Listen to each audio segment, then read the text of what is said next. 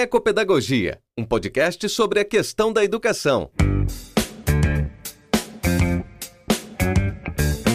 Olá, educadoras e educadores. Chega mais. Vamos bater um papo sobre educação? Esse é um lugar para práticas, pesquisas, experiências e vivências sobre educação crítica, libertadora e emancipatória, na escola, na universidade ou na educação popular. São verdadeiros círculos de diálogo com educadores e pesquisadores de vários lugares do mundo. Bem-vindo ao podcast Ecopedagogia.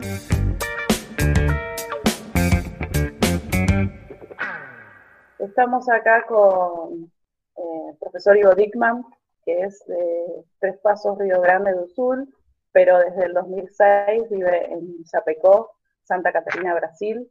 Está casado con la odontóloga Vanessa Moreira y es padre de Gustavo, Bernardo y Leonardo. Se graduó en filosofía, es maestro y doctor en educación. Hizo su investigación postdoctoral en educación y ECOPE. Es investigador y docente en UNO Chapecó, en educación y en el programa de posgrado en Ciencias de la Salud, maestría y doctorado. Los dos principales focos de su acción e investigación son educación ambiental y ecopedagogía. Paulo Freire, legado y reinvención. Sus publicaciones y libros más importantes son Primeras palabras en Paulo Freire, Paulo Freire, método y didáctica, pedagogía del ser y más, y educación ambiental freiriana. Bueno, este es su largo, extenso currículum y bueno, le damos paso a, la, charla. Gracias.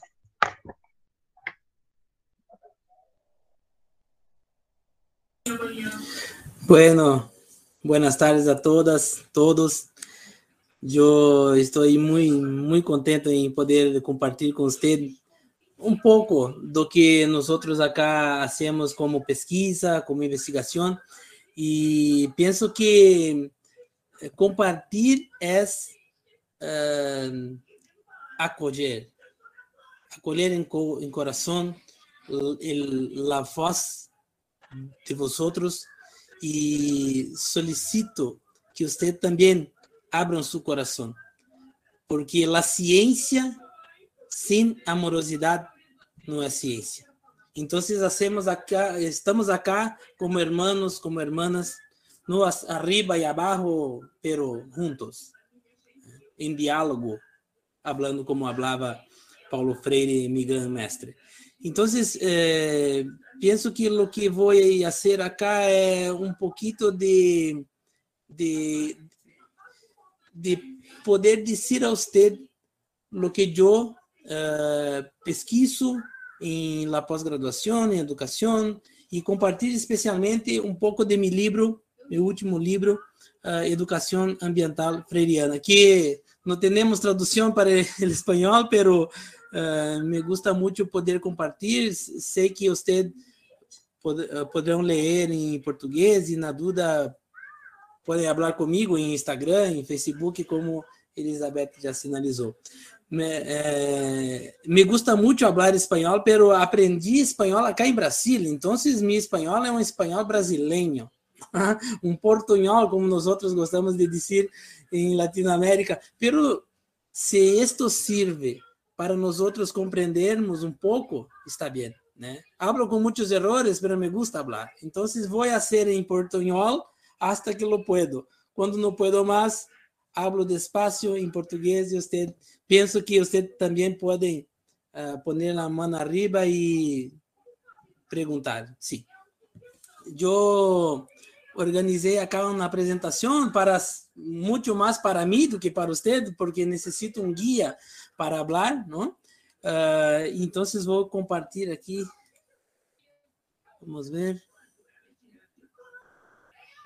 E desde, desde a hora também, sim, agradecer muito a oportunidade de poder compartilhar com você a tarde o livro, o conhecimento, não? Então, eu tenho aqui uma, uma imagem eh, de la década de 70, onde um cartunista brasileiro que vivia com Paulo Freire na Europa, em exílio, Isa Paulo Freire com, com um árbol, não? com as raízes bem profundas em la África e em Brasil. Então, Paulo Freire não é um pensador de solamente de las ideias, de los planteos. Paulo Freire é um pensador que pensa la concretude, não? E, e Paulo Freire está de braços abertos, como quem abraça o mundo. E, e, la, e esta imagem para mim é muito forte porque põe a humanização do educador, do educador Paulo Freire, um homem um padre, um esposo, mas também um pensador e talvez, né, quizá um, um dos maiores pensadores do século XX, não? E lá, o que vou fazer acá é um, uma reflexão acerca da relação entre ser humano e mundo em el pensamento de Paulo Freire. Então, não é solamente a relação ser humano e mundo, pero uma relação ser humano e mundo que se pensa com base em Paulo Freire. Eh, especialmente nesse tempo que estamos vivendo, que é o tempo de centenário. Nós temos que pensar no que aportou Paulo Freire para a educação e reinventarlo. Reinventarlo é não dizer o que ele disse, dizer de novo o que ele falou. Reinventá-lo significa reinventar seu legado, sua praxis. Então, temos acá um grande compromisso com o mestre, que é reinventá-lo. O que, o que Paulo Freire faria, seria se eh, estivesse com nós hoje, na universidade, na escola, e o que falaria sobre a relação ser humano e mundo hoje. Como pensar a sustentabilidade, como pensar as mudanças, la, os cambios climáticos, como pensar uh, a questão da ambientalização de nosso, nossos currículos hoje. Penso que Paulo Freire estaria pensando sobre isto. Uh, o, o, há dois dias atrás, três dias atrás, é, dialogando com José Eustáquio Romão, é, que, foi, que foi meu supervisor em pós-doutorado, que foi amigo de Freire por quase 20 anos, ele disse: se Freire estivesse com nós, estaria preocupado com a universidade, com a formação do professorado. Então, isso nos hace pensar sobre o que nós hacemos como formadores de professores, não? E acá temos um um quadro síntese que eu tenho como referência o livro. Uh, não vou ler todo, pero eh, também não quero falar a tarde toda, não? Pero penso que acá puedo poner algumas questões importantes para que nós nos instigamos a pensar a relação ser humano e mundo, nossa relação ser humano e mundo, tendo como ponto, como aporte o pensamento de Freire. Né? E o primeiro grande tema é a relação ser humano e mundo. Este é um, é um, é um tema generador, como disse Paulo Freire. E a segunda questão central é que a relação ser humano e mundo tem a ver com a dimensão crítica da educação. Não qualquer educação, mas a educação crítica. Y la relación ser humano y mundo tiene como su constituinte la concepción de ser humano y la concepción de mundo. Lo que es ser humano, lo que es el mundo. Acá está talvez uh, quizá la pregunta central ou las preguntas centrales. E aqui hacemos a pedagogia de la pregunta e não a pedagogia de las respostas. A pedagogia de la pregunta tem a ver com Paulo Freire porque temos que fazer o outro a pensar e não temos que fazer al otro como recipiente, recipiente vacío, donde lo yo voy a poner las respuestas, la, poner en su cabeza la verdad, la, a verdad. Ao contrário, o outro é um sujeito que dialoga comigo, que também sabe, que também tem experiência, que também sofre, que também tem hambre, que também pode compartilhar comigo o mundo, a realidade, o ambiente. Então, acá temos uma compreensão de ser humano que não é uma compreensão onde o outro está pronto. E aqui o outro é o estudante, na relação professor, educando, educador. Não? E do, do ponto de vista el ponto de vista da educação ambiental freiriana, o ser humano é mais que o outro que não, não sou eu. O ser humano é hace parte da natureza. Marx disse dizer que, la, que ser humano se relaciona com a natureza é como dizer que a natureza se relaciona com, com, ela, com ela mesma, ela mesma. Ou seja, nós outros, em uma visão, visão uh, antropocêntrica, nos ponemos fora da realidade. E acá, Paulo Freire aporta dizendo: o ser humano hace parte da natureza.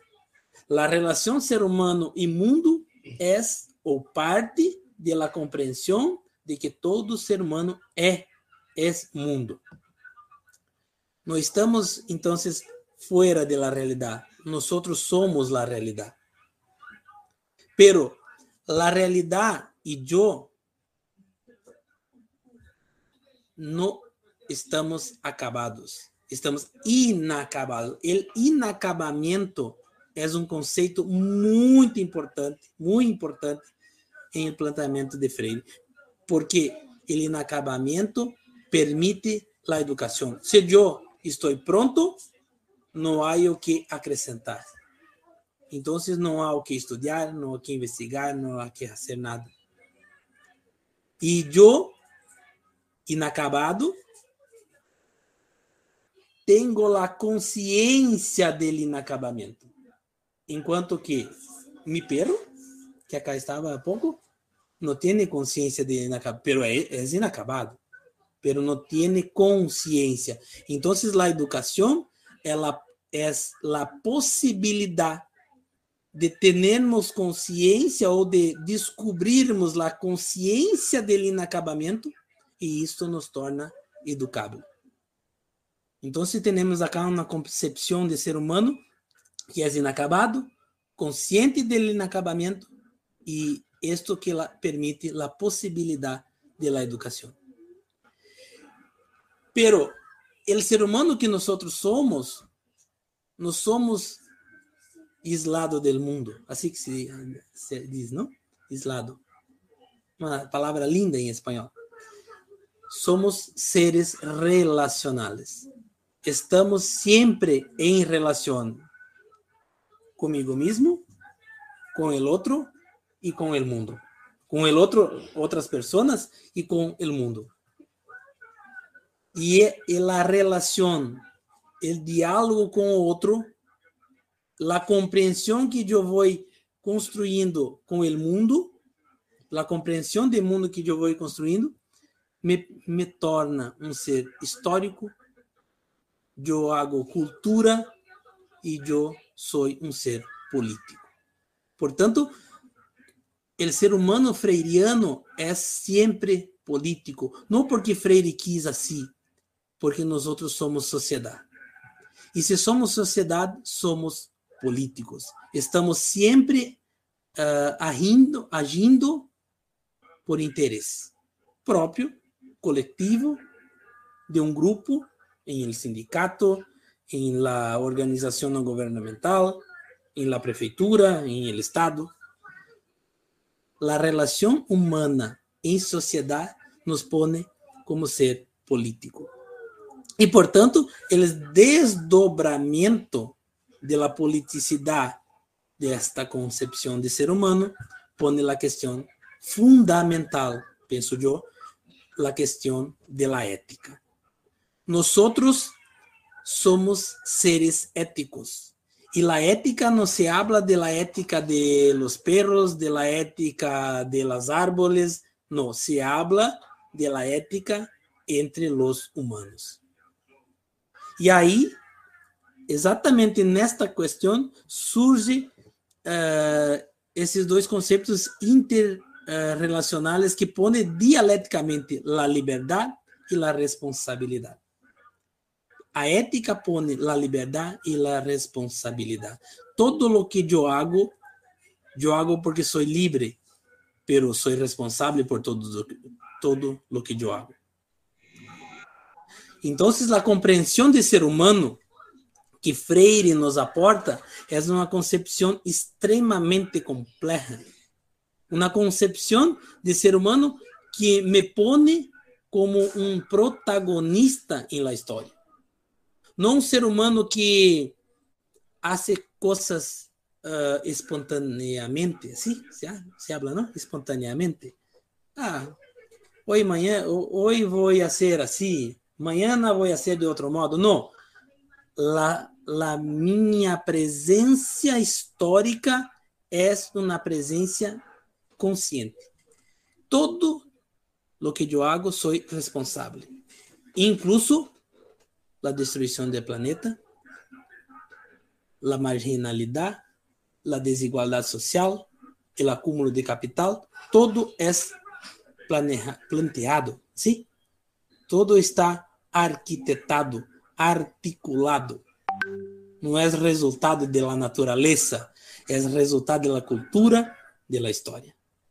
Incluso a temática ambiental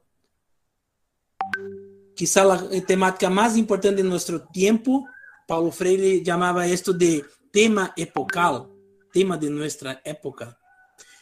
A questão ambiental é o grande tema epocal. Porque ou salvamos o planeta ou nos destruímos. Todo. E incrível pensar assim que vamos a dizimar a raça humana, pero não o mundo los animales, las plantas, el árbol, seguirá. Nosotros tenemos condición hoy de salvar el planeta o de destruir la raza humana. Entonces, tenemos aquí una concepción, como tengo dito, uma concepção que não é muito simples, muito fácil de compreender, pero necessitamos profundizar esta concepção. Porque se nos passa despercebido que é necessário pensar no que é o humano, o ser humano, podemos ter uma concepção ingênua da realidade e de nós outros também. E o desdobramento, a, a continuidade dessa concepção de mundo, é, de, de ser humano, é a concepção de mundo. Porque nós outros não podemos ser fuera del mundo. Nosotros somos incluso la conciencia del mundo. Si nosotros no estivéssemos acá, nadie diría esto es mundo. Entonces, la, la capacidad de percibir el mundo es una capacidad únicamente humana. Entonces, el mundo no es solamente soporte, solamente a condição de eh, o lugar para estar, é o lugar da presença humana, onde estamos presentes de forma consciente. É uma realidade biofísica, pero também uma realidade cultural. E a condição da realidade biofísica, química, biofísica, la condición orgánica del mundo tiene sus reglas, tiene sus leyes, e que nós ao produzir história e cultura, rompimos com essas leis e desequilibramos o ecossistema. Então, mira, há uma conjugação profunda de la cultura y del biofísico químico. No está apartado. La intervención cultural es un de desequilibrio ambiental. ¿Percibe? Entonces, hay una interrelación. Y esta interrelación se hace de forma dinámica, a partir de um equilíbrio dinâmico. Equilíbrio dinâmico não, não quer dizer que todo está equilibrado, pausado, uh, parado. Não. O equilíbrio é dinâmico. Ele tem um pouco mais, um pouco menos.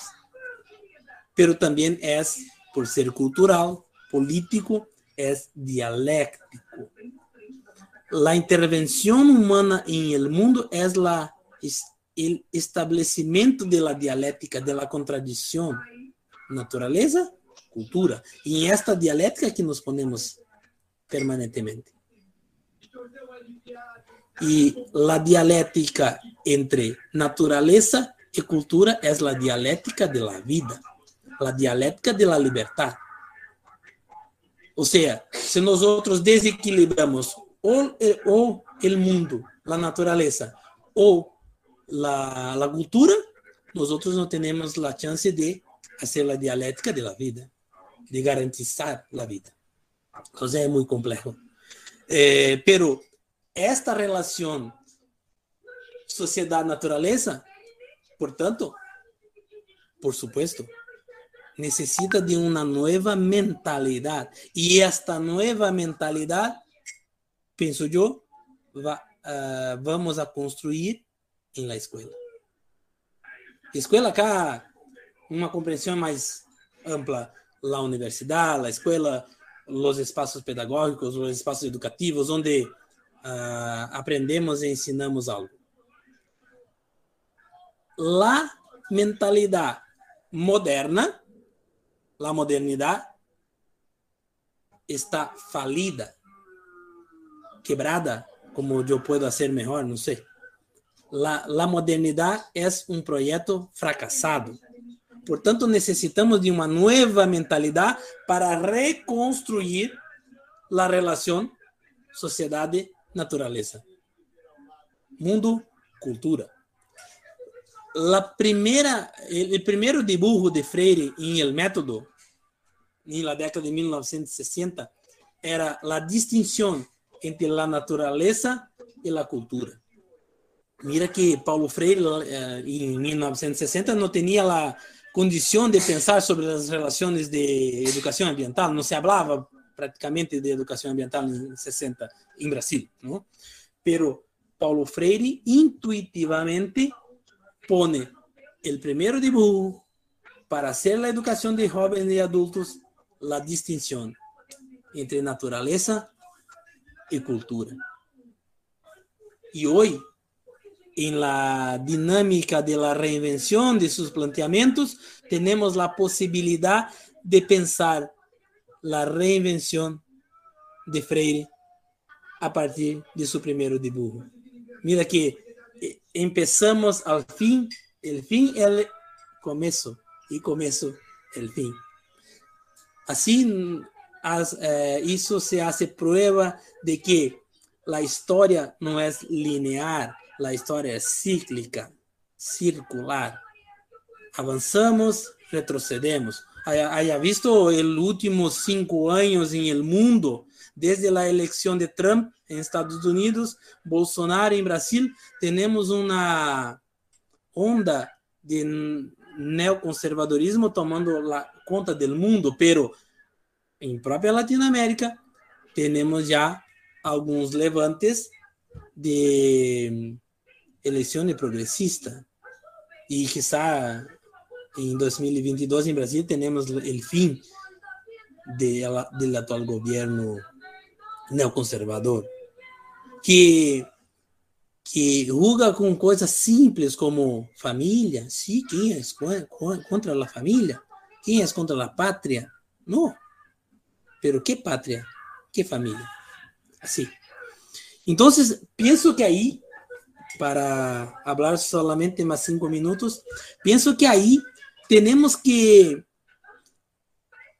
uh, construir colectivamente una dimensión de educación crítica que toma por bases la concepción de ser humano y la concepción de mundo que Paulo Freire ha aportado. Y eh, de esta concepción tenemos la posibilidad de pensar la dimensión formativa integral del ser humano, como educación, como concientización, no só conscientização, mas pero também conscientização. A educação não pode ser, não pode sair da perspectiva neoliberal para suprimir a perspectiva neoliberal e tomar solamente a perspectiva comunista. Não, não é isto que nós queremos. Nós queremos que coexistam todas as perspectivas para que nossos chicos, chicas tenham a possibilidade de fazer escolhas de poder conocer un poco más del mundo, de las ideologías, en fin. Entonces la educación tiene que ser el proceso de concientización y conocer todas las ideologías, todas las historias, no solo de los vencedores, mas también de los oprimidos. Y tener la formación integral que necesita la concepción de ser humano, ética, política, nociológica.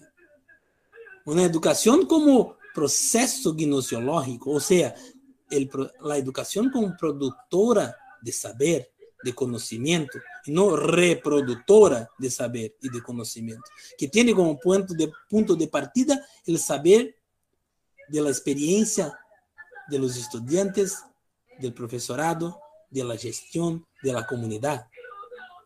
Y así la, el conocimiento pasa a ser el mundo, mediado por el mundo, não pela, pelo discurso do professor, não pelo silêncio do aluno. Construir conhecimento em essa perspectiva de educação crítica é uma questão epistemológica de novos saberes, de saberes del, desde o sur, de saberes que ponem em xeque mate o saber eurocêntrico, estadunidense para tomar como ponto de partida o saber latino-americano, a filosofia latino-americana, africana, de la periferia do mundo. Simplesmente porque aí estamos. E para que possamos suplantar a ideia, o planteo de que nós outros não produzimos conhecimento, não hacemos filosofia, Entonces necesitamos para esto una dimensión metodológica que tiene como centralidad el diálogo. El método para esta nueva mentalidad es el diálogo entre profesor, estudiante, entre padre, hijo, entre hombre, mujer, hombre, hombre, mujer, mujer, entre eh, el cura y el parroquiano, entre obispo y el, y el cura em todas as relações sociais, não só as pedagógicas. O diálogo necessita se tornar a centralidade da relação humana. E assim possamos produzir novas formas de, de, de. Porque o método viejo produz conhecimento viejo. O método ultrapassado, conservador, produz uma sociedade conservadora. E por fim, al final, penso que as relações entre educador, professorado, educando, estudiantes, necessitam, ao mesmo tempo que o cambio de mentalidade necessita um cambio de las relações. Porque o professorado que é formado em la perspectiva conservadora tiene uma praxis conservadora. E nós outros que fomos assim formados, se eu miro para minha história como estudante, raríssimas vezes um professor solicitou uma informação de nós outros. Não. Acá em Brasil há uma, uma brincadeira, jugam com isso, não? Silêncio, vai começar a, a classe. Assim. O sea, la pedagogía del silencio, no la pedagogía de de la multiplicidad de voces. no la pedagogía del diálogo, pero la pedagogía del silencio. Entonces, la relación educador-educando también necesita un cambio. Y por, por esto es tan importante momentos como este que nosotros tenemos ahora, pero por, porque ahora podemos pensar sobre nossa praxis, pensar sobre a nossa como educador, como educadora e redimensionar, cambiar nossa, nossa prática, mirando agora o pensamento e os planteamentos de Freire, os aportes de Paulo Freire.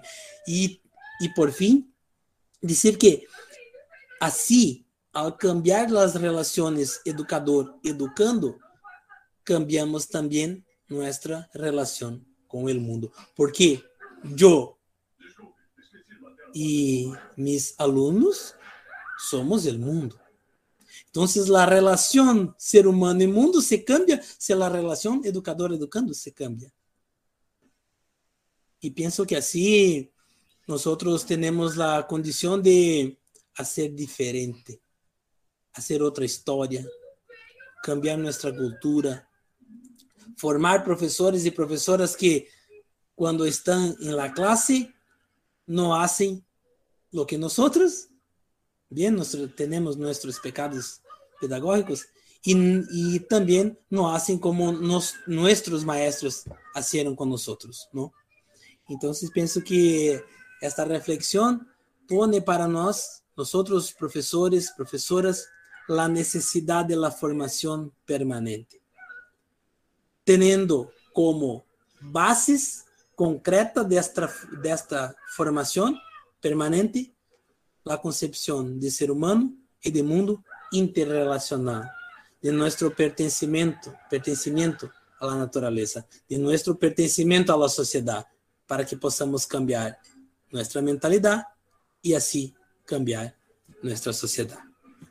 Y, por fin, dejo para usted un, una, una eh, que quando Paulo Freire foi entrevistado por um repórter, né, articulista brasileiro em Estados Unidos, cerca de um menos de um ano antes de sua morte, eh, foi perguntado como te gostaria ser recordado. E eu sempre digo que Paulo Freire poderia dizer Yo me gustaría ser recordado como el gran profesor del último siglo, el gran profesor uh, de la educación brasileña y está bien, así, ¿eh? así sea. Pero él dice, me gustaría ser recordado como el que amaba las plantas, los animales, los hombres y las mujeres, el planeta Tierra. Me parece que esto es un, un gesto de gran humildad um gesto de profunda amorosidade, generosidade, gratidão, gratidão profunda, é, porque parece que quanto mais se pensa sobre si mesmo e sobre sua história, mais se percebe que nós outros não somos nada sem os outros, sem as plantas, sem os animais, sem o planeta. Então, muitas graças por ouvir y quedo acá uh, disponible para dialogar con usted. Espero que tenga me comprendido. Estoy acá. gracias, gracias.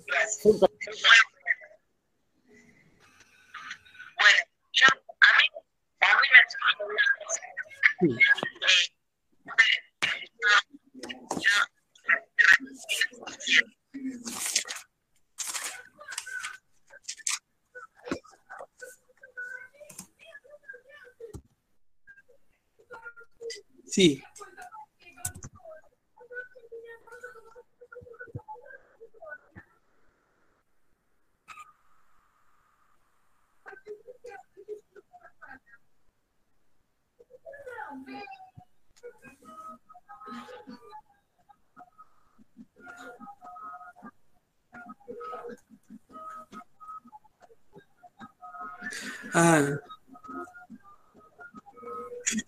Sí. Sabe que eu tenho uh, yo hago diálogo por WhatsApp con, mi, con las profesoras de, de, mi hijo y digo así, uh, puede cobrar, puedo hacer firme, puedo dar trabajo para hacer en casa, pero que pienso que nosotros, profesores y profesoras, sabemos lo que hacer. Pero al mismo tiempo, no sabemos todo lo que hacer. Acá se pone la condición de la de la formación permanente. Yo sé lo que decir para usted sobre educación ambiental, pero no sé todo, no sé todo. Y así necesito dialogar con usted, hablar con los brasileños, con los argentinos, con los chilenos, con los estadounidenses. Sí, porque lo, la contradicción se pone en la diferencia. Pero como padre que soy, es una, no es solo una misión de vida, ¿no? me gustaba mucho querer ser padre, padre, padre. Yo tengo tres hijos, ¿no? Entonces, pronto, pronto. Pero la dificultad mayor me parece ser en comprender la intencionalidad de la profesora de mi hijo. Y tengo una, un en la universidad y dos en la escuela. Y, y comprender cuál su formación. ¿De dónde empezó? Uh, ¿Cuál es la formación inicial? Qual a sua metodologia de trabalho? Quais os referenciais teóricos? E, e quando compreendo isto, compreendo a prática. Compreendo o que disse, o que escreve, o que põe na agenda para que nós possamos dialogar. Pero também compreendo que há muitos límites. A formação inicial de professor em Brasil é muito limitada. 60, 65% já se hace em professorado à distância. E há uma tendência de isto ser cada vez maior.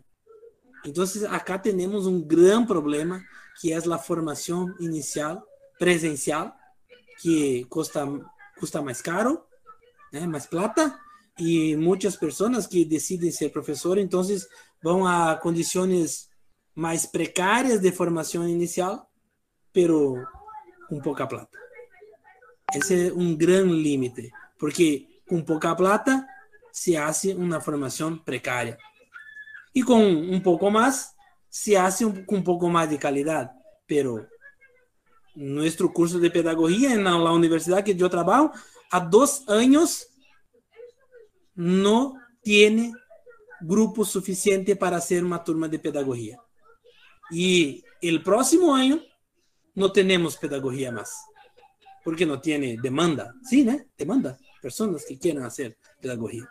Entonces, nosotros tenemos un problema porque uh, daqui cuatro años, mis hijos no terán profesorado formado presencialmente, terán profesorado formado a la distancia. Ese es un gran problema. Aquí en Brasil, la unión de las escuelas particulares fueron al MEC, Ministerio de la Educación de Brasil, pedir, por favor, lo que pueden hacer, porque los profesores que llegan a la escuela en la formación a distancia no tienen ninguna, ninguna condición de ser profesores. Bueno, entonces tenemos un gran problema. La educación, la formación de profesorado en Brasil, de todas las licenciaturas, se fez em Brasil uma mercadoria e não uma condição de formar pessoas para educar nossos filhos. Então, é, é, muito complexa a questão né, que, que se põe e como padres sofrimos, pero temos algumas alegrias às vezes. Vos sabés que, Ivo, sí, eh, Liliana. placer, cantada de... De, eh, y disculpa la, entré bastante más tarde, pido disculpas a los compañeros, a los estudiantes, porque tuve problemas tecnológicos. Esto que vos me decís en realidad es una tendencia. Lo que comentás, me, parece interesante que le comentes a los chicos quién hace la formación de docentes en Brasil. O dónde se hace, porque es universitaria y a veces se piensa que es la panacea ¿eh? sí. de la universidad y como, como solución a los déficits formativos de los docentes, y esto es una mentira terrible, ¿no? En general pasa en toda Latinoamérica, además que está bueno aclarar eh, lo acotado que la formación superior pública es para el común de la gente en, Brasil, pública gratuita. Sí, sí, sí. Sí, y, pienso, Liliana, también que mm, no es una cuestión solamente de las clases populares. Acá en Brasil se dice así, ah, para ser profesor puede ser cualquiera, es para cuidar de crianças, de chicos, no, no, no, necesita gran formación, no. Uh, aprende uma ou duas técnicas, né? Uma dinâmica, um, enfim. Basta que guste de, las, de los chicos, de las chicas, não? Pero esto não é um movimento espontâneo, é um movimento articulado para destruir as classes populares, ponerlas a um lugar social, não? que servi la servidão, la servidão. Servidão, la servidumbre. La servidumbre, sí. Ese, eh, o el no pensamiento, esto que vos decís, yo te escuchaba antes, ¿no? Eh, porque es una lectura, a veces eh, vos hablabas del diálogo y este par dialéctico a veces está en mi, en mi propio interior, ¿no?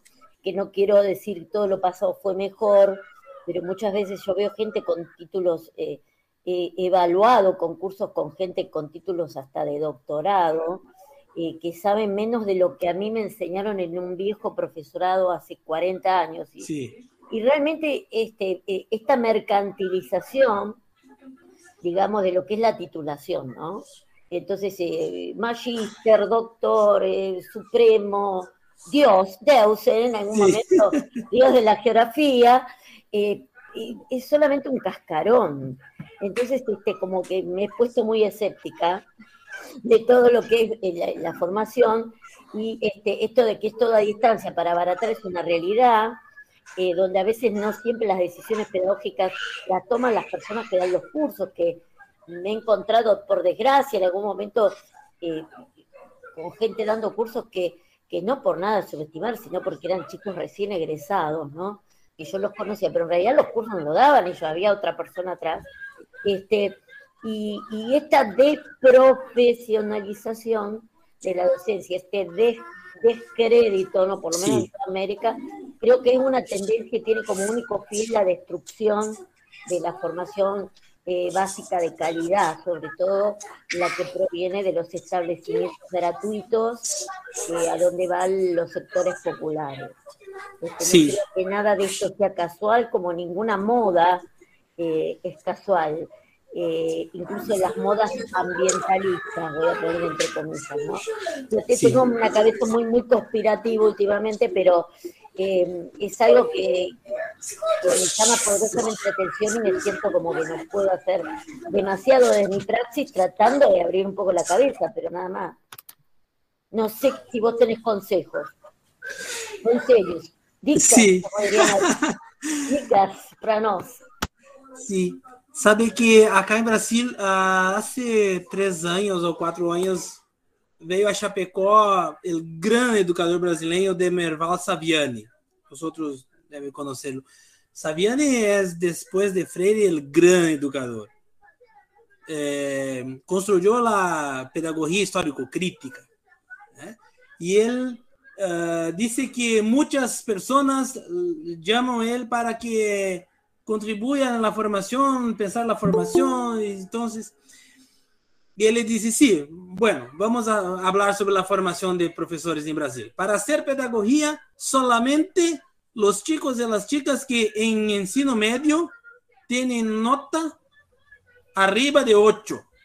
No se puede hacer pedagogía en Brasil si no 8, 9, 10 y no cuatro años, seis años con residencia, como se hace en la medicina. Y las personas, no, más así, así no. Yes, y, el soldo, ¿no? Soldo, ¿sí? Seis mil, siete mil, cerca de mil y quinientos dólares, así. No, mada, una profesora así no, así no es posible. No. Bueno, si, que, si quiere hablar seriamente sobre el cambio de la educación en Brasil y sobre el, el, la formación del profesorado, o cambiamos la formación o no tener, nunca teremos outro resultado. Simples assim.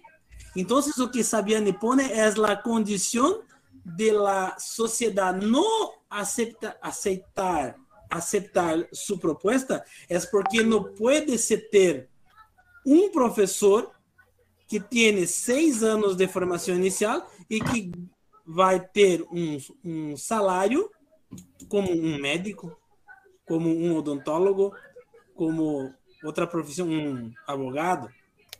Não, o professorado tem que ganhar, ganhar pouco, ter formação precária, pues, pues, porque essa cuidar de, chicos, não, não, não é, é, é, e assim não temos nunca, nunca teremos um Brasil, uma Argentina, Chile, Peru, Costa Rica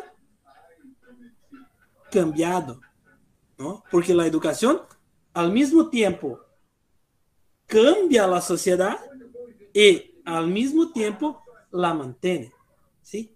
Le, le da sustentación. Y en Brasil la, la sociedad es una pirámide. 1%, 2% ganando mucho capital, acumulando mucho capital y el restante dando sustentabilidad para esta desigualdade social. Em Brasil, temos 70% da população carcerária negra. 70 a 75%. Em Argentina deve ser muito parecido. Em el mundo é parecido. será que os negros ao despertar em la mañana pensam, ah, eu vou a roubar. Eu não vou à escola, vou roubar. Eu não quero trabalhar, eu quero ganhar a vida fácil. Não. É uma estrutura preparada para excluir, marginalizar, poner na periferia o negro. E aí pone la mu negro, mulher e pobre. É como a Grécia, não são pessoas, não são cidadãos, cidadãos. ¿No es así? No Entonces, ni hablar si, si la negra sí. es una mujer pobre, por ejemplo. Sí, si es negra, pobre y mujer, entonces ni ser humano es. Ah, sí. no existe para... Sí, el, no pobre, existe. el pobre porque quiere acá. El pobre sí, es pobre porque, porque no, quiere. Trabajo tiene, trabajo tiene, pero no, pero no a trabajar. Acá no, quiere. no quiere trabajar. Exactamente. Yeah. Eso es lo que y, y, la escuela cuando pone este problema como centralidad en la educación y la producción de conocimiento, sí, es un profesor doutrinador. Aquí en Brasil se dice eso, un profesor doutrinador. No, es un igual, profesor que está... Igual. Acá igual. Igual, igual. La, la, gente, eh, eh, yo le comento, le digo, es todo igual, porque esto es y responde a, una, un plan, a una planificación, sí. a una idea que se ejecuta. De, es todo igual y, y, no me lo creen, ¿no? Y a veces eh, cosas que han pasado en Brasil han sido anticipatorias a cosas que nos han pasado a nosotros y viceversa, ¿no? Entonces, a veces uno lo comenta y no te lo pueden creer, pero realmente es igual, es calcado. Lo que varían son algunas metodologías, porque los países obviamente no son idénticos, sí. y en la Argentina hay una eh, digamos, una, un, una cultura de la educación pública gratuita muy fuerte, con un este, sindicato que cada vez está peor, pero que durante mucho tiempo la actitud corporativa de los docentes fue la que salvaguardó, y por ejemplo, que en el 90 se privatizara casi todo el sistema educativo. El que quiero decir que por ahí hay cosas que le pasan a Brasil o, o la viene sufriendo y no le pasa en Argentina, pero después el resto es idéntico. Es idéntico. Sí. Es decir. ¿Y qué hacemos?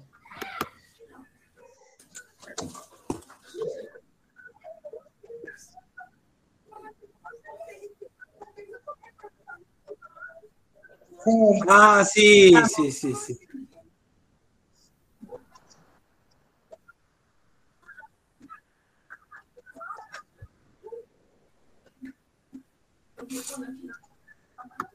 Una de las cosas que hay que hacer es no ir a una conferencia con Ivo Dixman, el profesorado. Pero es una cuestión de criterio eso ya. No, no lo digo por nada, pero bueno, me parece que este, eh, hay que aprovechar e, e, estas cosas. No sé, Ale, ¿a vos qué te parece? Yo soy un poco drástica en estas cuestiones, pero me parece que hay que aprovecharlas porque la clase de profesorado, qué sé yo, a Marquito, un montón de gente la tenemos todos los días. En cambio, a Ivo no lo vamos a tener todos los días distintas cosas.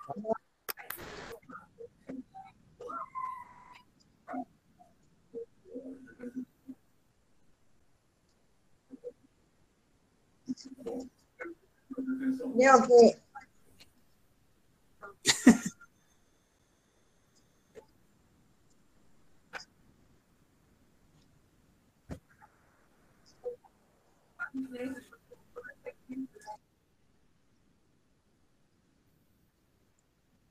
Claro, porque, profe, el mensaje es enriquecedor, el mensaje de que me parece que el cambio lo tenemos que hacer entre todos, entre, entre los que estamos de este lado y queremos, queremos que justamente esa, e, e, e, esa mujer, ese negro, ese, ese, esa persona que, se la deja excluida pueda ser y le demos el lugar que, que, nosotros se lo tenemos que, formar y dárselo, comunicarles, decirles cuál es el mensaje que realmente se les quiere llevar. De parte, ¿no? De ese sistema que los deja excluidos a ellos, me parece. Dialogar constantemente, constantemente a, los chicos y, concientizarlos de que, bueno, que el cambio está en eso, en, que estudien, en que, en que no es fácil, pero sin el estudio es más difícil todavía, que con estudio es difícil, pero sin el estudio más todavía, es decir, uno queda más relegado todavía que no... En el caso de, que te plantea Ivo de Brasil, es que se te presentan tantos obstáculos también. Acá te están diciendo, te, te querés llegar a tal cosa, bueno, tenés que sortear una serie de obstáculos porque no siempre, si vos sos de un sector popular, podés acceder a un estudio superior. se te hace muy difícil, quizás nosotros tenemos naturalizado esto de la gratuidad este, y la, sí, pero no es lo común, ¿eh? No, pero también, eh, claro, porque los chicos, también en nosotros, ¿no? Nos pasa en nuestro sistema, que vienen con un montón de frustraciones de parte de su familia, de, sus adultos, que, lo, que eh, ellos arrastran esa frustración y la llevan al aula. Y uno los ve, en, Brasil debe ser lo mismo también.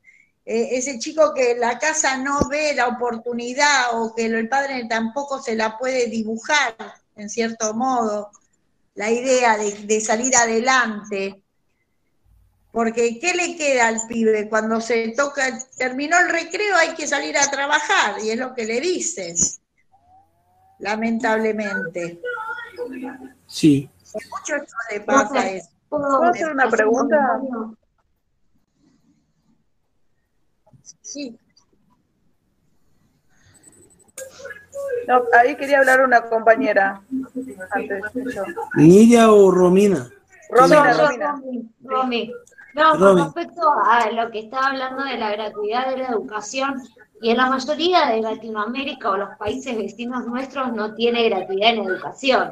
Por eso nuestras universidades tienen mucha población de los países vecinos. Eso es una cosa que, que se ve ya desde hace rato.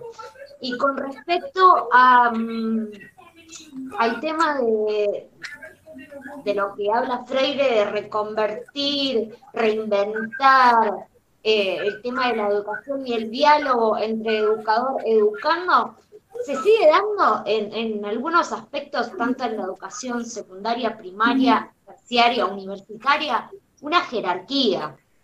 Ahí el tema de, del amor se lo guardan en el bolsillo, no hay diálogo. El profesor tiene el saber y el de abajo, y bueno, ahí te dan masa. No, no, se, no, se produce este diálogo de, bueno, te doy una mano, te ayudo para construir, que construyamos tu conocimiento. ¿Se entiende lo que digo o estoy diciendo cualquier cosa? Sí, sí, sí. Uh, pienso también que, mira, todos nosotros, establecer el diálogo como el método del cambio de las relaciones humanas, de las relaciones pedagógicas y de las rela relaciones sociales, no es amenizar el discurso, pero su contrario es radicalizar nuestro discurso pedagógico. El diálogo nosotros tenemos que descubrirlo. Tenemos que descubrir la radicalidad política del diálogo. Romina, piensa conmigo. Cuando yo hago una educación de, de arriba para abajo, no es educación, sí. es transmisión. Sí. Totalmente. Y, la, y, y el, el, profesor, el educador que piensa que hacer trabajar su contenido, conteúdo en la escuela, en la clase, de arriba para abajo,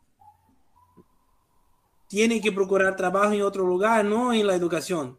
No es así. La educación, se hace, la educación se hace acto gnosiológico cuando se producen nuevos conocimientos, no se le reproduce los mismos conocimientos.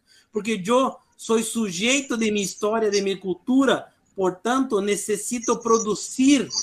La escuela, la clase tiene que ser el lugar donde yo tengo las condiciones objetivas para producir nuevos conocimientos, no para oír un profesor o un educador. Esto no es educación. Y nosotros históricamente tenemos recibido la mensaje equivocada de que educación se hace en silencio, se hace ouvindo el educador hablando sobre la historia de los vencidos.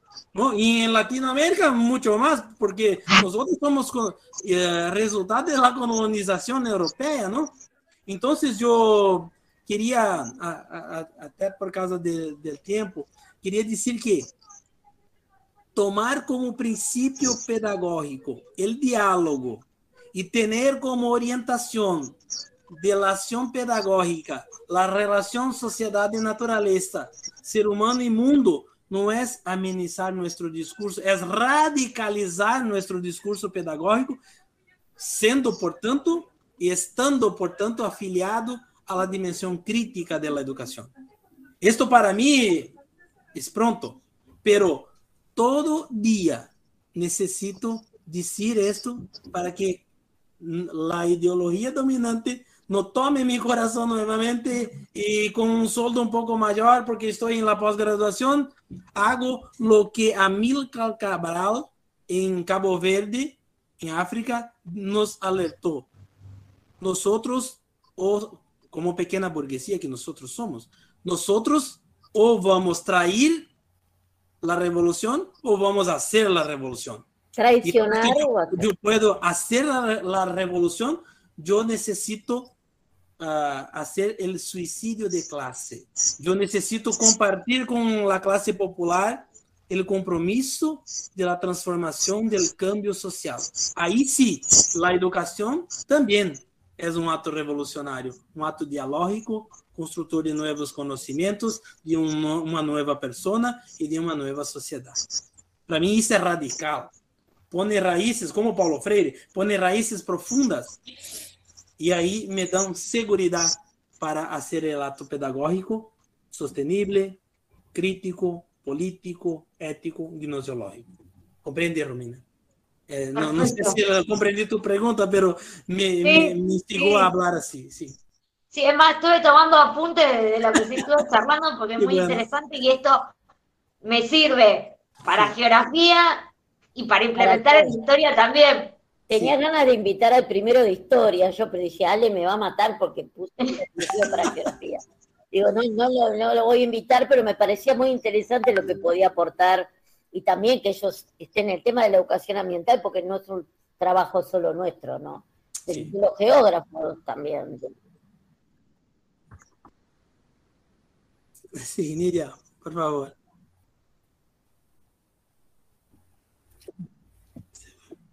Hola. Hola. No, no, no, los estaba escuchando, no, no. No, no, no, los estaba escuchando. Lo que pasa es que estaban, entré tarde porque estoy en el consultorio del médico, entonces hoy estoy ahí. Sole me parece quería hacer una pregunta también. Sí, bueno, más o menos ahí con lo que dijo la compañera, pero siempre escuché esta frase, que podemos vislumbrar el fin del mundo, pero no el fin del capitalismo. Es decir, acá el problema de base es el modo de producción que tenemos los seres humanos y entramos en contradicción con el Estado y estamos en contradicción con lo que somos formadores para ese Estado que mantiene este, si se quiere, este status quo. Eh, hay que cambiar una nueva mentalidad, decías, y la dialéctica con la cultura y la naturaleza. Pero diste un, un paso, ¿no? O diste alguna palabra clave que es la revolución y hay que este, generarla, creo, desde las aulas. Y se podrá hacer ese cambio con respecto al sacarnos esa idea de consumo, de comprar, de tener, de, no sé, de hedonismo que vivimos día a día, que lo tengo yo, y esa contradicción es la que me mata, por eso a veces digo, no puedo, no puedo dar clases porque yo misma estoy dentro de ese hedonismo de, la, de, tener un teléfono, de, comprar una botella que esto seguro va a matar a 10, eh, no sé, aves, eh, o me comerme un, un, cerdo, que sé que ese cerdo pobre, primero que sufrió un montón, y segundo que están contaminando, no sé, la cantidad de, de pueblos. Bueno, eso quiero, ¿no? ¿Cómo, cómo manejamos esa contradicción? Sí, Soledad. Mira, yo, nosotros como humanos somos contradictorios, sí. Eh, incluso la contradicción es parte de la realidad, ¿no? Entonces, uh, no es solamente usted que es contradictoria y, no, y la sociedad es contradictoria, nosotros somos la sociedad, ¿eh? Pero pone bem la, la cuestión de la producción, del, de, de compra, venda, el consumo eh, es insustentable, ¿eh? insostenible, no sé si la, cuál es la mejor palabra, insostenible. Y, y, en esta cuestión tenemos que pensar que la, el cambio del capitalismo, la muerte del capitalismo, uh, talvez nós outros não, não vamos ver. Né? E, não, também não sei frente, pero mira, Paulo Freire falou assim sobre o capitalismo, sobre o comunismo.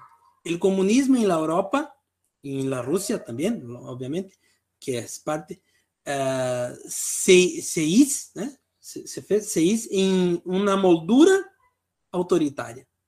O comunismo se hizo en una moldura autoritaria. Y hoy el capitalismo se hace una, una moldura de la democracia. Solamente la moldura. Entonces nosotros, la ideología dominante nos dice que el capitalismo triunfó. No, lo que triunfó fue un modelo de capitalismo democrático, pero se sacar la moldura democrática, y no dejar más el trabajador hacer greve, hacer paralización, uh, luchar por sus derechos, derechos, el capitalismo va a se mostrar muy malo, más malo que el comunismo en la Europa. Lo que tenemos hoy ainda una, una, una posibilidad de, al, al tener democracia, hacer algunas elecciones acá, en fin, pero nosotros no tenemos una sociedad que poderá cambiar, revolucionar se la matriz capitalista ainda permanecer capitalista. Porque a matriz capitalista é inconcebível, inconcebível uh, el cambio climático, eh, el cambio uh, en favor de la naturaleza, en favor de las personas pobres, en favor de la América, en favor de la África. El capitalismo no mira para África, no mira para Latinoamérica. El capitalismo mira para el capital. Entonces usted tiene toda razón cuando habla de que de, de la compra, de la venda, del consumo está en nosotros porque nós também, embora críticos, nunca estamos 100% críticos. Nosotros somos también ciudadanos en transición permanentemente entre la conciencia ingenua y la conciencia crítica. Y nunca estaremos en 100% crítica, porque el tiempo, la historia va poniendo nuevos retos, nuevos desafíos, y nosotros, inacabados, estamos adentro de la historia. Então, põem uma questão central, que é para mim também um problema, porque eu tenho iPhone e daí o iPhone já não posso mais, eu tenho que ter um tablet, eu tenho que ter um, um carro de lanho, tenho, tenho que cambiar la, uh, tudo, o computador. Então, esto, esto é, sem dúvida, um grande desafio, um grande reto que se põe para nós outros educadores, para não hacermos educação crítica em discurso, mas em testemunho, em la, em la praxis, ¿no? Que é tu inquietud, ¿no? Gracias. Bueno. Elizabeth, 6, 18 y 28. Da, da para seguir, sí. sí. Es una contradicción esa que dice Sole, que no hay que tampoco dejarse cargar las tintas mucho con eso, ¿no? Porque hay sectores muy reaccionarios que hacen firme decir, ¿cómo? Vos pensás tener un pensamiento socialista, regálame tu casa. Eh, tengo un pensamiento socialista, yo vivo en un mundo capitalista y no te voy a regalar mi casa, porque obviamente no lo voy a hacer. Pero eso no quiere decir que yo diga una cosa o haga otra. Eh, no creo demasiado en la propiedad privada. Y esto de que yo tenga que tener una casa y le herede a mis hijos, mis bisnietos, digamos, y que hay otros que tengan que vivir sistemáticamente en la calle. Pero esto no quiere decir que mi discurso sea falso, sino que, como bien decía acá Ivo, la contradicción es propia del sistema. Nosotros hemos sobrevivir en este sistema, aunque no comulguemos demasiado con muchas cosas. ¿no? Sí. El problema no es la propiedad privada. El problema es una persona en el mundo tener más propiedad Obvio. privada que un continente todo. Este es el problema. Obvio. El problema está en lo que hacemos con la propiedad privada. El problema no es el capital. El problema es Elon Musk ter más capital que un país entero. Este es el problema, que Bill Obvio. Gates, eh, Zuckerberg, tener más capital que una nación. Este es el problema. O que, va, de, o que varias, ¿no? Sí, sí que 400 familias en el mundo tienen 90% de las riquezas. 400. Y, las, y a la África muere, muere de hambre, la América Latina, en fin. Bueno, es esto. Gracias.